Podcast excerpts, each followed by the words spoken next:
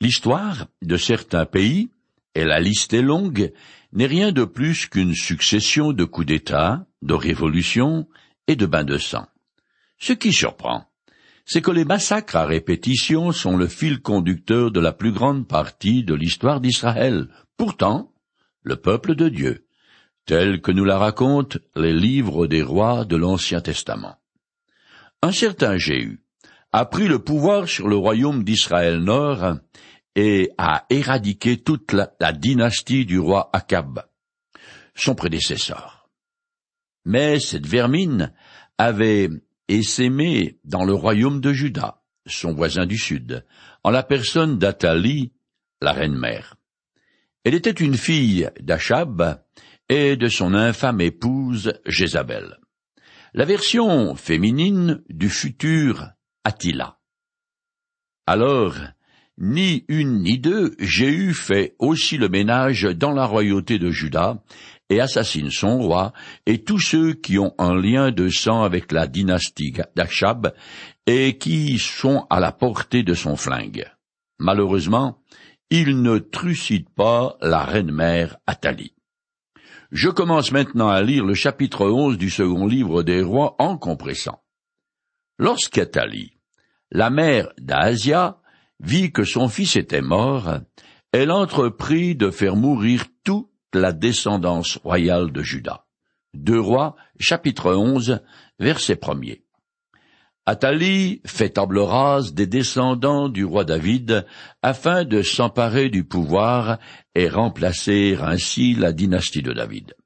À cette époque, faire partie de la famille royale était une position à très haut risque. Son mari, Yoram, avait déjà liquidé tous ses frères et son fils Asia, ainsi que quarante-deux autres membres de la famille royale de Juda, avaient été mis à mort par Jéhu, roi d'Israël Nord. Comme les autres fils d'Athalie avaient été tués par des invasions étrangères, il ne reste plus grand monde, sinon ces petits-enfants que la reine supprime de bon cœur, voulant ainsi se venger de l'Éternel en faisant mentir la promesse qu'il a faite à David, selon laquelle il aurait toujours l'un de sa lignée sur le trône de Juda. Jusqu'ici, cette promesse s'est remarquablement réalisée car tandis qu'en Israël Nord, plusieurs dynasties se sont rapidement succédées, la famille de David s'est perpétuée en Juda. Pour Athalie, les liens d'affection maternelle sont sans valeur à côté de la satisfaction de se venger de l'Éternel. Ce massacre menace d'extinction la lignée de David, mais aussi la venue du Messie qui doit naître de sa postérité. Il apparaît donc certain que par l'entremise d'Athalie, le diable essaye de contrecarrer les plans divins et la venue du Christ. À la lumière des Écritures, l'histoire de notre monde est un champ de bataille entre les royaumes de Dieu et celui de Satan. Je continue le texte. Mais au moment du massacre, Yosheba, fille du roi Yoram et sœur d'Asia, parvint à soustraire Joas, un fils d'Asia, du milieu de ses frères pour l'installer avec sa nourrice dans le dortoir du temple. On le cacha ainsi d'Athalie, et il échappa à la mort. Pendant six ans, il resta caché avec Yosheba dans le temple de l'Éternel, tandis qu'Athalie régnait sur le pays. 841 à 835 avant Jésus-Christ. Deux rois, chapitre 11, les versets 2 et 3.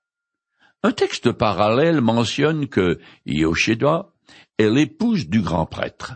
C'est pourquoi il a pu cacher le petit Joas, alors âgé d'un an, dans les appartements des prêtres qui servent au temple de l'Éternel. D'après l'historien Joseph, Antiquité 9, 7, 1, Joas est gardé dans une pièce qui sert de rangement pour les matelas et les lits. Je continue. La septième année, le prêtre Ioyada fit venir les chefs militaires et autres soldats de la garde. Il les convoqua auprès de lui au temple de l'Éternel, il conclut une alliance avec eux, leur fit prêter serment dans l'enceinte du temple et leur présenta le fils du roi. Deux Rois chapitre 11 verset 4. Dans le royaume de Juda, le grand prêtre jouit d'une grande autorité auprès des chefs militaires et autres officiels. Quand le futur roi est âgé de sept ans, il convoque dans le plus grand secret les loyalistes pour leur présenter son plan de coup d'État et le dernier descendant de la postérité de David, qui est le seul rescapé du massacre perpétré par Athalie. Les chefs militaires sont des centeniers à la tête de cinq cents chrétiens qui forment la garde royale auxquels se sont joints des voltigeurs. Les chefs sont chargés par le grand prêtre de s'informer sur la disposition d'esprit des Lévites et des chefs de famille israélites pour tout le pays de Juda et de leur donner rendez-vous à Jérusalem pour l'une des grandes fêtes afin de ne pas éveiller les soupçons. Je continue en résumant. Puis il leur donna les ordres suivants. Ce prochain sabbat, vos compagnies seront de service. Vous entourerez le roi de tous les côtés. Chacun les armes à la main. Quiconque voudra forcer vos rangs sera mis à mort. Vous accompagnerez le roi dans toutes ses allées et venues. Les chefs exécutèrent ponctuellement tous les ordres que le prêtre leur avait donnés. Il remit au chef militaire la lance et le bouclier du roi David, qui se trouvait dans le temple de l'Éternel. Les gardes se postèrent chacun les armes à la main, en demi-cercle de manière à entourer le roi. Alors le prêtre fit sortir le fils du roi, lui plaça la couronne sur la tête et lui remit l'acte de l'alliance. On le sacra roi en loignant d'huile, puis, au milieu des applaudissements, tous crièrent Vive le roi chapitre 11, les versets 5 à 12. Le coup d'État est bien organisé. L'investiture a lieu au moment où la garde du temple est relevée. La garde montante est divisée en trois troupes et la garde descendante en deux troupes toutes armées jusqu'aux dents, en cas où la reine Nathalie serait soutenue. Les cinq troupes sont commandées par les cinq centeniers que le grand prêtre a convoqués. Quand ces troupes sont en place, le grand prêtre remet au jeune Joas le décalogue, c'est-à-dire les dix commandements, et d'autres articles de la loi de Moïse qui précisent les responsabilités du roi dans le cadre de l'alliance. Puis, il le sacre au roi en loignant d'huile. La lance et les boucliers de David étaient utilisés lors des cérémonies officielles d'intronisation. Leur présence montre au peuple qu'il y a changement de régime et de dynastie. Je continue. Athalie entendit le bruit du peuple qui accourait. Elle vint au milieu de la foule au temple de l'Éternel, regarda et vit le roi qui se tenait debout sur l'estrade, selon l'usage. Il était entouré des capitaines de la garde et des joueurs de trompettes. Toute la population exultait de joie tandis que les musiciens sonnaient des trompettes.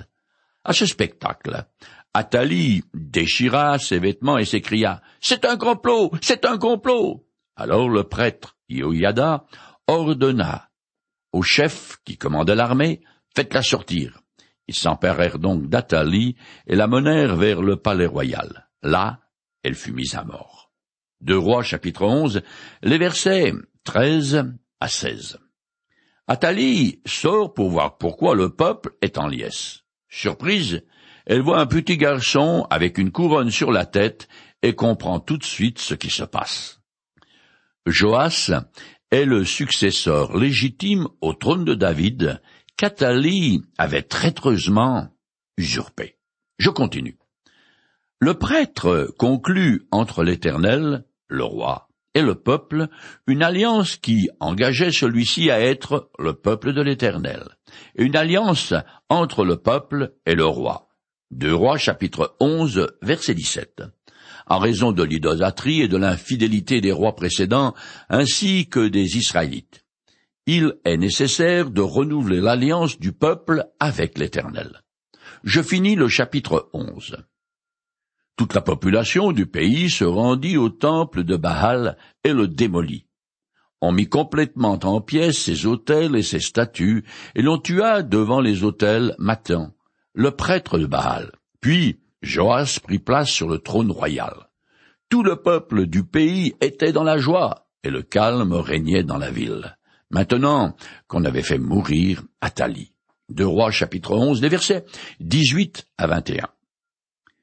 De la même manière que Jézabel avait promu le culte de Baal en Israël Nord, sa fille Athalie avait fait de même dans le royaume de Juda, mais avec beaucoup moins de succès, puisqu'il ne semble y avoir qu'un seul prêtre de Baal. La facilité de cette révolution montre que l'influence de la dynastie d'Omri Achab et le culte de Baal n'avaient pas vraiment pris racine en Juda. En tout cas, cette famille idolâtre était une véritable pègre religieuse. Le retour du peuple à l'alliance avec l'Éternel doit être confirmé par la destruction du temple voué au faux dieu Baal.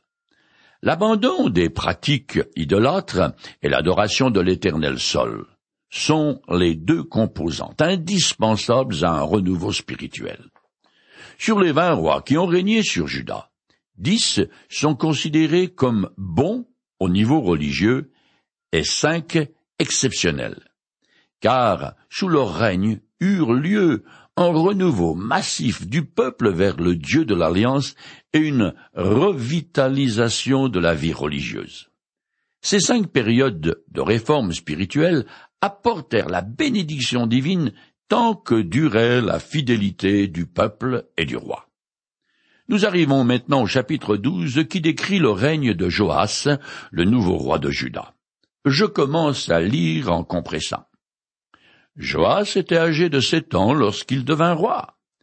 Il accéda au trône la septième année du règne de Jéhu et régna quarante ans à Jérusalem. Il fit ce que l'Éternel considère comme juste pendant tout le temps qu'il suivit les instructions du prêtre Ioyada. Deux rois, douze, les versets un à quatre. La mère de Joas est israélite, ce qui est bon signe. En effet, Roboam, le fils de Salomon, sous lequel a eu lieu le schisme de la nation, avait une mère ammonite. Un roi chapitre 14 verset 21. Et Asia, sous lequel la dynastie de David a failli s'éteindre, était fils d'une fille d'Akab. Deux rois chapitre 8 les versets 18 26. Joas régna de l'an 835 à 796 avant Jésus-Christ et fut profondément influencé par la piété de son oncle, le grand prêtre, tant qu'il était en vie. Heureusement qu'il vécut jusqu'à cent trente ans, parce qu'ensuite, le roi n'a pas obéi fidèlement à toutes les ordonnances de la loi. S'il a plutôt bien commencé, il va malheureusement mal finir. Je continue en compressant. Joas dit au prêtre, Mettez à part tout l'argent consacré que l'on apporte dans le temple de l'Éternel. Faites donc collecter tout cet argent par vos receveurs et utilisez-le pour faire réparer le temple des dégradations qu'il a subies. Partout où l'on en constatera. Deux Rois, chapitre 12, les versets 5 et 6. C'est la première restauration du temple de Salomon. Elle est rendue nécessaire par les dommages qu'il a subis sous le règne d'Athalie. Le roi veut utiliser les revenus habituels, les impôts et les offrandes volontaires pour faire les travaux nécessaires. Mais, la vingt-troisième année du règne de Joas, les prêtres n'avaient pas encore fait réparer les dégâts subis par le temple. Alors, le roi convoqua le prêtre Yoyada, ainsi que les autres prêtres, et leur demanda pourquoi n'avez-vous pas fait réparer le temple? À l'avenir, vous ne garderez plus l'argent que vous recevez de vos collecteurs. Vous le remettrez directement pour les réparations du temple. De Rois chapitre 12, les versets 7 à 9. Le plan du roi n'a pas marché parce qu'il n'y avait pas assez d'argent pour payer tout le personnel affecté au service du temple, ainsi que les réparations du bâtiment. Alors Joas, maintenant âgé de trente ans, prend les choses en main. Pourtant, il est difficile de trouver une excuse à Joas d'avoir attendu vingt-trois ans avant de prendre une décision énergique. Je continue. Le prêtre, Ioyada, prit un coffre, dont il fit percer le couvercle d'un trou, puis il le plaça à droite de l'entrée du temple. Les prêtres qui surveillaient cette entrée y déposaient tout l'argent qui était apporté au temple de l'Éternel. Une fois l'argent comptabilisé, ils payaient les charpentiers et les ouvriers du bâtiment qui travaillaient à la réparation du temple de l'Éternel. Deux Rois, chapitre 12, les versets 10 à 17. À cette époque, la monnaie n'existe pas encore. Le métal est pesé, et ce n'est qu'au neuvième siècle avant Jésus-Christ que des poids de métal étalonnés sont frappés avec la marque de commerçants privés, garantissant ainsi leur pureté et leur poids. Ce fut le premier pas vers les pièces de monnaie. Ici, trois prêtres de haut rang sont chargés de recevoir les offrandes du peuple, dont la générosité est d'autant plus grande que l'on sait que ces dons seront utilisés dans leur intégralité pour la réparation du temple. Je continue. En ce temps-là, Azaël, roi de Syrie, vint attaquer la ville de Gath et s'en empara. Puis il décida de marcher sur Jérusalem. Joas, roi de Juda, prit tous les objets consacrés et tous leurs déposés dans la chambre des trésors du temple de l'Éternel et dans le palais royal. Et il fit porter le tout à Azaël, roi de Syrie. Là-dessus, celui-ci se détourna de Jérusalem. De Rois, chapitre 12, les versets 18 et 19. Ces événements ont eu lieu à la fin du règne de Joas et montrent que le royaume de Juda s'est considérablement affaibli. Les Syriens, qui ont neutralisé le royaume d'Israël Nord, font leur première apparition dans le sud. Ils s'emparent tout d'abord de Gath, qui est l'une des cinq villes principales des Philistins, elle fut conquise par David, puis soumise à Juda. Le roi Joas doit soudoyer les Syriens avec une très forte rançon afin que ceux-ci se retirent de Jérusalem qu'ils avaient attaqué. Comment en on est venu à une telle situation? Le récit du second livre des Chroniques jette quelques lumières.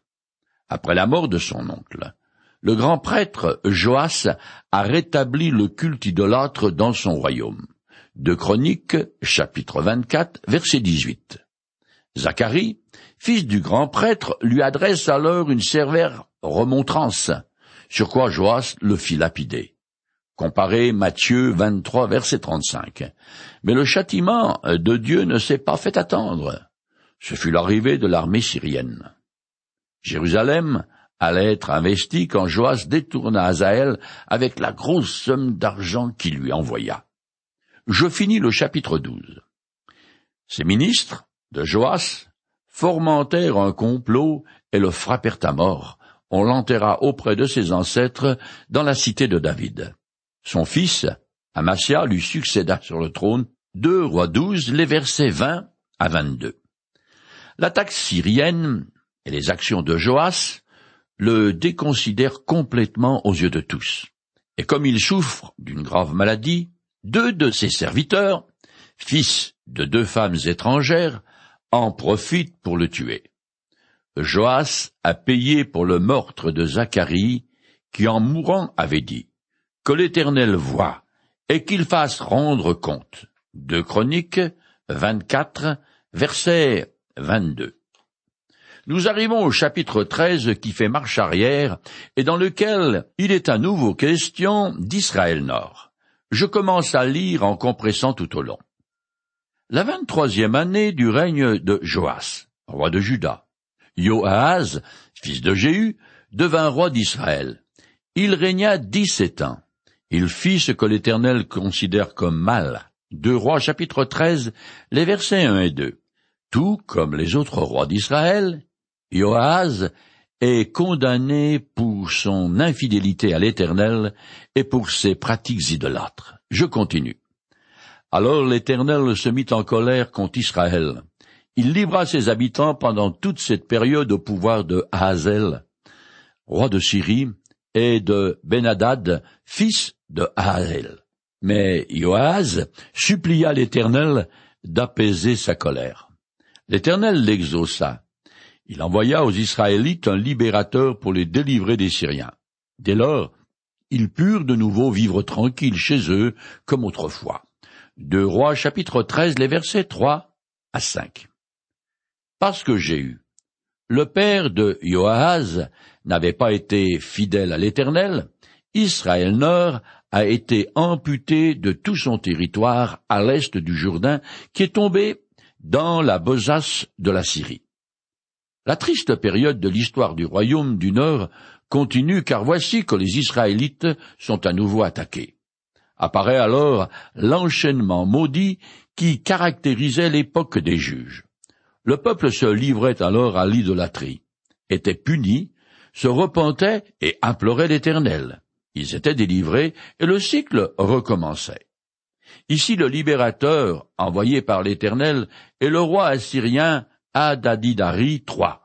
Il attaque les Syriens qui sont obligés d'abandonner leur hostilité contre Israël et concentrer leurs forces à se défendre. Ainsi soustraits de l'emprise des Assyriens, les Israélites ont pu retourner à leurs vignes et boire à nouveau tranquillement un orangina à l'ombre de leurs figuiers. Je continue. Mais ils ne se détournèrent pas pour autant des péchés dans lesquels la maison de Jéroboam les avait entraînés. Le pieu sacré d'Achéra était même dressé à Samarie. De toute l'armée du roi, il ne restait à Joahaz que cinquante hommes d'équipage de chars, dix chars et dix milliers de fantassins, car le roi de Syrie avait détruit le reste. Joahaz rejoignit ses ancêtres décédés et fut enterré à Samarie. Son fils Joas lui succéda sur le trône.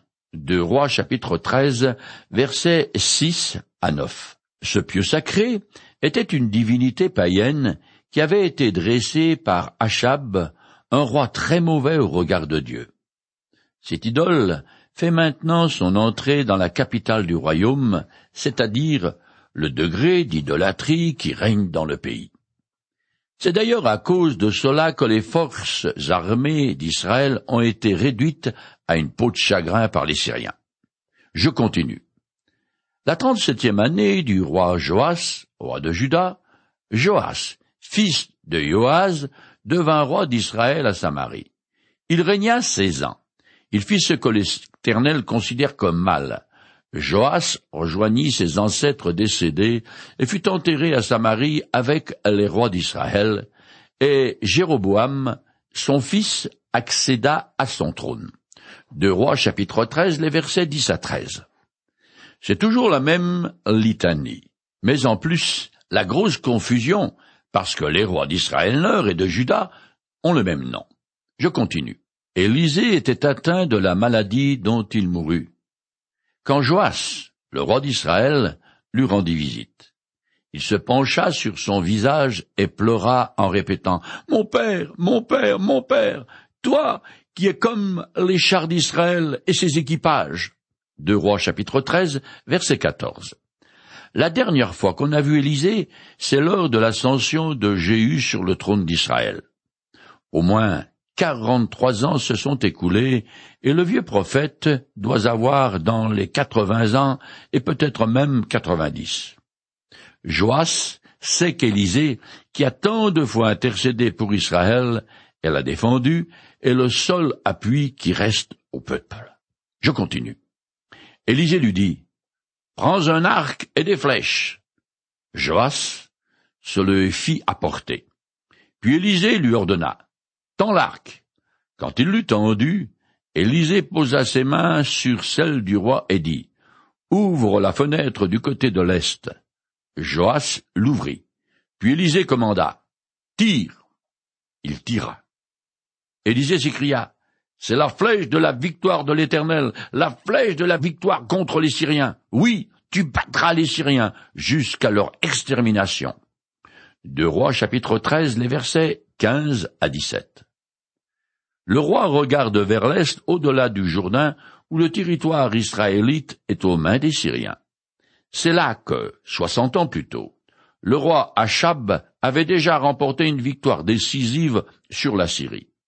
En prenant l'arc entre ses mains, le roi devient symboliquement l'agent de Dieu dans sa lutte contre l'ennemi d'Israël. En lui imposant les mains, le prophète s'identifie au roi et lui transmet la puissance divine.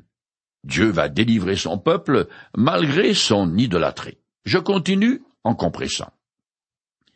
Élisée ajouta. Prends maintenant d'autres flèches et tire au sol. Le roi d'Israël tira trois coups et s'arrêta. L'homme de Dieu se mit en colère contre lui et lui déclara Il fallait tirer cinq ou six coups. Alors tu aurais vaincu les Syriens jusqu'à leur extermination, tandis qu'à présent tu ne les battras que trois fois. De Roi chapitre 13, versets 18 et 19. Le roi manque de zèle et de persévérance. Il néglige sa responsabilité de roi, ce qui aura de lourdes conséquences pour Israël. Ça me fait penser à une parole tirée du livre des Proverbes de l'Ancien Testament qui dit Celui qui se relâche dans son travail est frère de celui qui détruit. Proverbe 18, verset 9. La désinvolture se paie très cher.